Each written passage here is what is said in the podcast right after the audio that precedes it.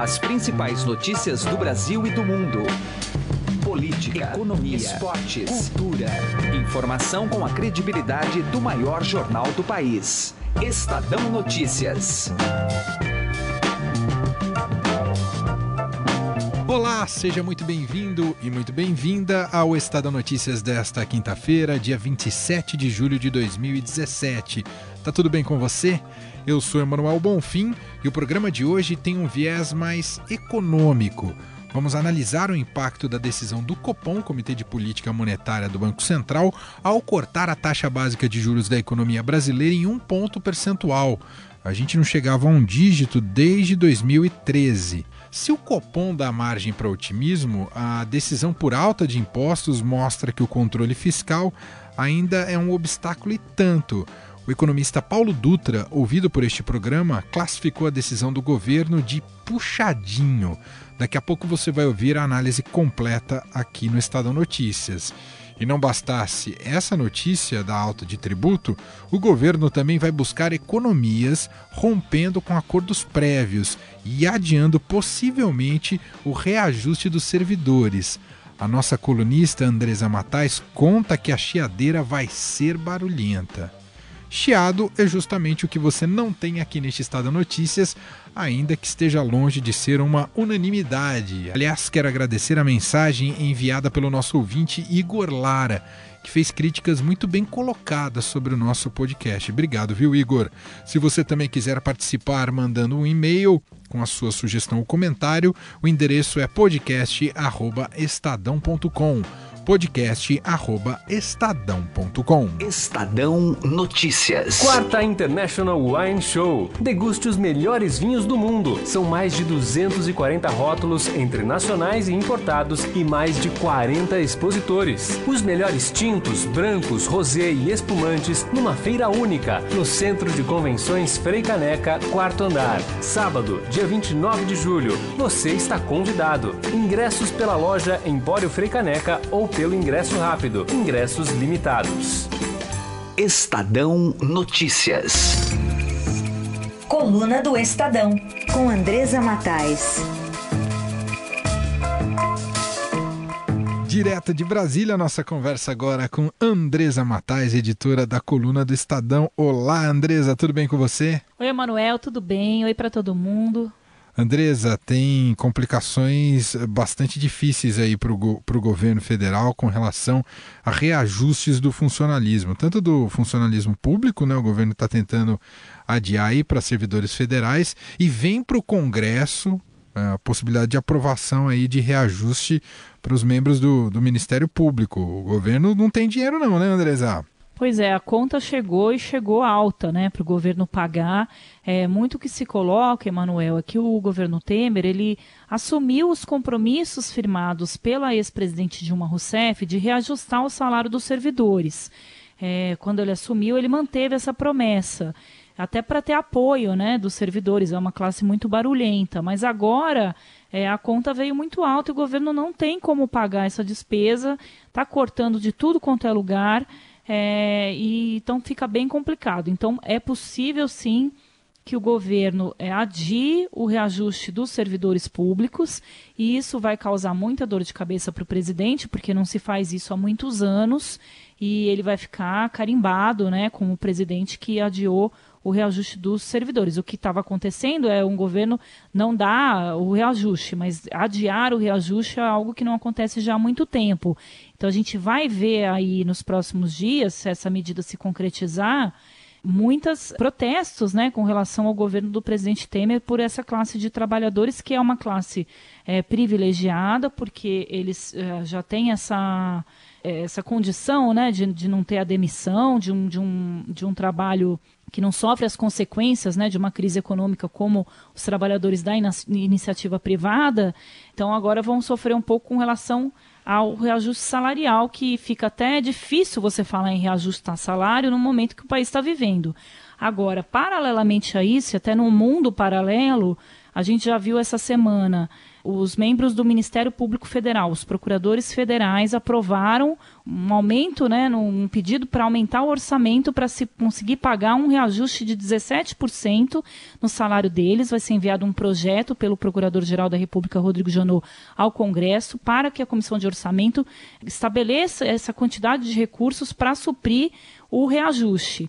Agora, eles não estão sozinhos. Nos próximos dias também virão demandas da, da, dos procuradores da área militar, da Procuradoria Militar e dos procuradores do trabalho, que também vão se reunir é, para pedir para que o procurador-geral encaminhe para o Congresso as suas demandas por reajuste. Então, realmente é um mundo paralelo, né, né Manuel? Enquanto as pessoas estão aí da iniciativa privada aceitando subempregos para poder sobreviver, é, os servidores públicos estão aí chorando aí por, por reajustes salariais. É, e alguns nessa taxa absurda aí de 16%, mas muito acima da inflação que não deve chegar nem a 4%. Bom, essa é a Andresa Matais, editora da coluna do Estadão, lembrando sempre que é publicada ali na primeira página de política do Estadão. Diariamente você pode acompanhar online também a coluna do Estadão. E você quer divulgar o seu Twitter, Andresa? Então, eu estou no arroba eh, Andresa Matais, a gente tem o Twitter da coluna também, arroba coluna do Estadão. Então não dá para perder, né, Emanuel? É, as notícias... Agora você vê, o Temer vai. Eh, o Congresso vai recomeçar com uma pauta muito pesada aí para o governo, né? Vamos ver qual fôlego que esse governo vai ter. Hoje vai sair uma pesquisa, né, também para mostrar é, novamente a popularidade do presidente Temer. A gente comenta isso amanhã. É, mas vamos ver o fôlego que o Temer ainda tem para enfrentar tudo isso. Muito bem. Andresa Matais, mais uma vez, muito obrigado. Um abraço para você. Tchau, tchau. Um abraço. Estadão Notícias. Economia. E agora no Estadão Notícias nós vamos repercutir o resultado apresentado ontem, a decisão ontem do Copom, o Comitê de Política Monetária do Banco Central, reduziu a Selic, a taxa básica de juros, em um ponto percentual, como era largamente esperado, sai dos 10,25% agora para 9,25% ao ano. Isso não ocorria né, de um dígito desde 2013, há quatro anos. E para a gente falar mais sobre esse assunto, entender o impacto disso, nosso contato agora aqui no Estadão é com Arnaldo Curvelo, diretor da Ativa Investimentos. Arnaldo, obrigado por atender o Estadão Tudo bem? Oi, tudo bem? Bom, Arnaldo, uh, um ponto percentual era esperado. Qual é a leitura que o senhor faz de, de, de imediato, Arnaldo? É, como você já antecipou, o mercado já esperava esse corte de 1%. Né? Você tem hoje uma inflação que vem rodando na margem muito, muito tranquila, muito baixa. Isso permite que o Banco Central continue com, com o ritmo de cortes em um ponto percentual, mesmo com alguma frustração em relação ao desenrolar da reforma da Previdência. Né? Eu acho que no próprio comunicado o Banco Central enfatiza isso. Né? Existia ao longo do ano uma expectativa de que algum avanço em relação à reforma da Previdência pudesse acontecer e a percepção tanto do mercado como do Banco Central é que o cenário começou a mudar um pouco e a dificuldade aumentou em relação a isso. Só que, por outro lado, no lado deveria ser e é, onde o Banco Central olha nas suas projeções de taxa de juros, a inflação vem se mostrando bastante controlada. Né? A gente tem uma inflação muito baixa. Se você pegar aí nos últimos 12 meses o juro real expost, né, que é o que a gente chama o CDI dos últimos 12 meses, com a inflação que se verificou nos, 12, nos últimos 12 meses, está bastante elevado, teve um IPCA nos últimos 12 meses bem baixo. Isso permite que o Banco Central possa continuar cortando juros, mesmo com alguma insegurança fiscal que ainda permeia o mercado. Se nos últimos dias esse assunto voltou ao cenário, você teve o ministro Henrique Meirelles anunciando um aumento de impostos em função das frustrações com, com, com a arrecadação. E para o ano que vem, se a gente não avançar na reforma da Previdência, provavelmente a gente vai ter a necessidade de, de fazer um novo ajuste aí no, no, no plano fiscal. O Arnaldo, em que medida essa, esse ciclo de, de, de, redução da taxa Selic vai ajudar a reaquecer a economia? Tem se tornado um instrumento nesse sentido também ou é, é, é distante disso, Arnaldo? É, você, assim, a principal variável macroeconômica para reativar a economia, sem dúvida nenhuma, é a taxa de juros. Né? é, você tem que ter uma combinação de, de confiança do, que gera investimento e para que isso aconteça, você não pode ter taxa de juros muito elevada, porque senão você desestimula qualquer tipo de investimento. Né? Com, as, com as taxas caindo, é um processo natural das pessoas colocarem os recursos e investimentos para trabalhar em atividades produtivas. Né? A gente, você mesmo lembrou que faz muito tempo que nós não temos taxas nesse patamar. Então, de uma certa forma, é, as taxas vão é, permitir que as pessoas e os agentes econômicos decidam por não ficar aplicando dinheiro em, título, em títulos do governo sem risco e passem a querer tomar um pouco mais de risco com seus recursos. Isso faz com que a economia comece a se reativar. É claro que para que isso fique é, seja um processo duradouro, você precisa ter uma retomada de confiança é, mais ampla. Né? Então, uma combinação de taxa de juros baixo com um quadro fiscal estável, é muito provável que a gente veja os investimentos voltando e a economia começando a se reaquecer. E com essa queda da taxa básica de juros para 9,25% ao ano, isso naturalmente torna a poupança mais atrativa do que a maioria dos fundos de investimento, Ronaldo? Vamos lá. Né? É, você torna a poupança mais atrativa do que ela era antes, mas ela continua não sendo a melhor alternativa de investimento. Você ainda tem investimentos que você consegue no mercado que vão ser mais atraentes do que a poupança. É claro que para o pequeno investidor, né, é impossível, se ele tiver num fundo de investimento de um grande banco, ele precisa olhar a rentabilidade final, que basicamente vai vir de quanto esse fundo cobra a taxa de administração, e comparar com a taxa básica o quanto que isso está tomando da rentabilidade dele no, na, na, última linha.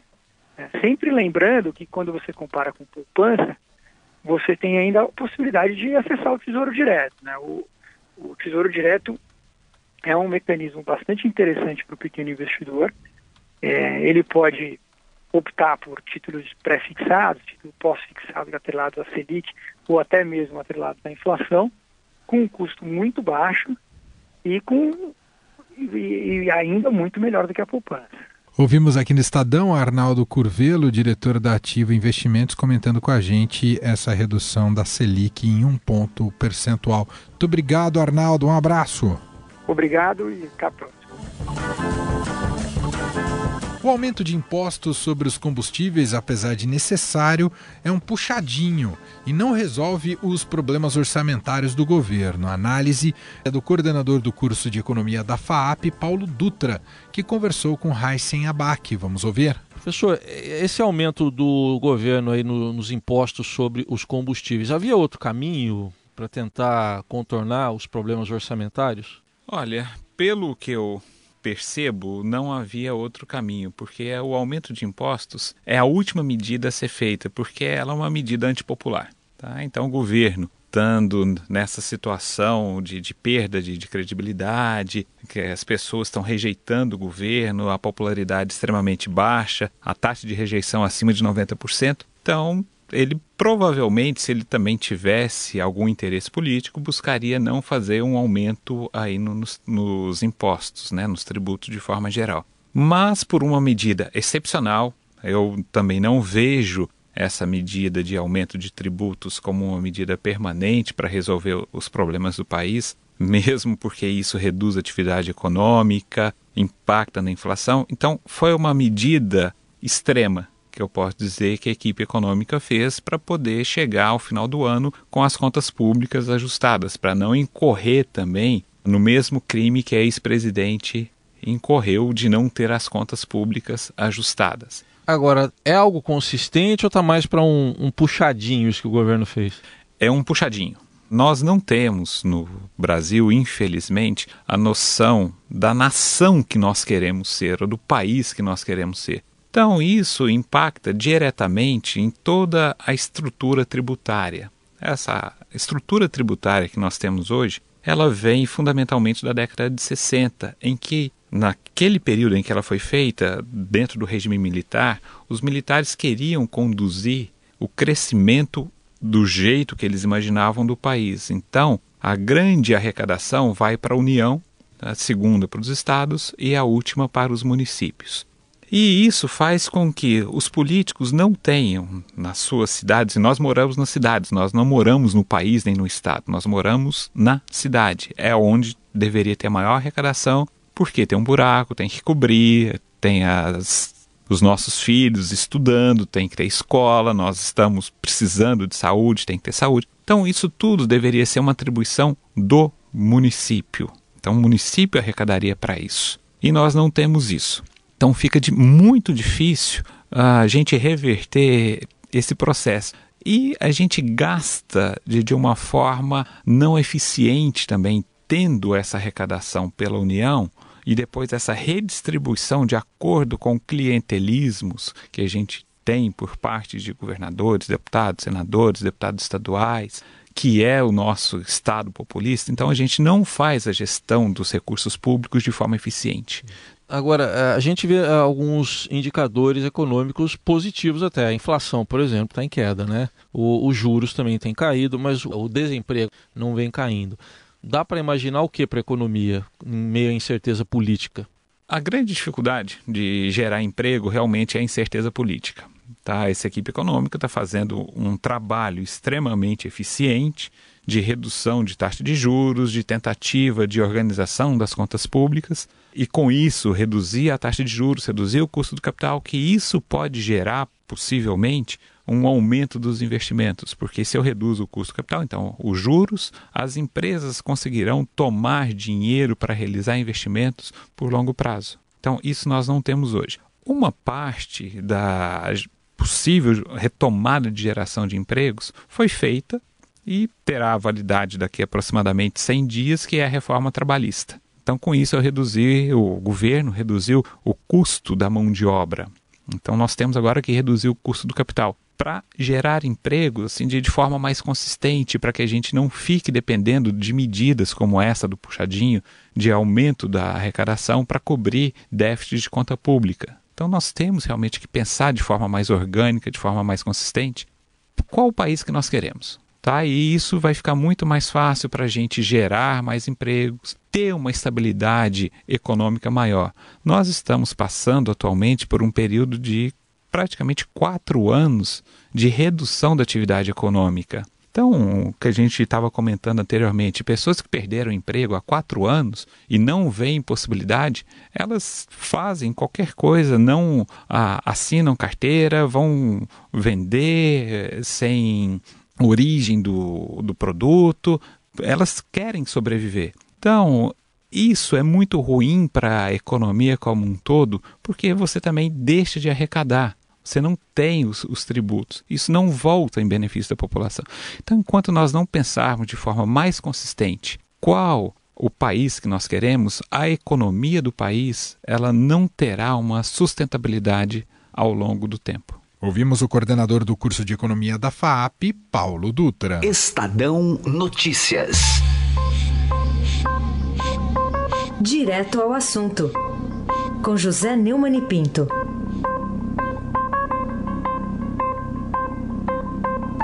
Quando começou o governo Temer, ele anunciou que ia transformar o Ministério da Cultura numa secretaria e colocá-la no Ministério da Educação.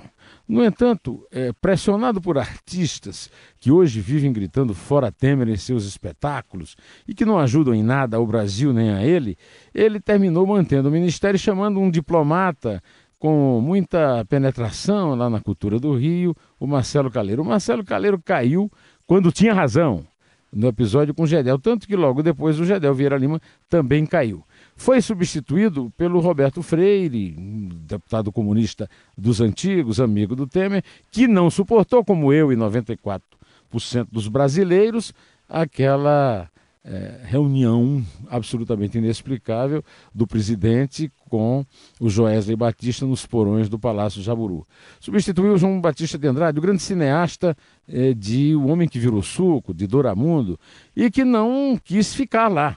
E foi substituído agora por Sérgio Saleitão, que é uma pessoa sem importância nenhuma no jornalismo, que é a profissão dele, ou na cultura é, cujo ministério está assumindo. Era a hora do Temer ter aproveitado para extinguir o Ministério da Cultura, para evitar esse peso nas contas públicas. E não é só isso.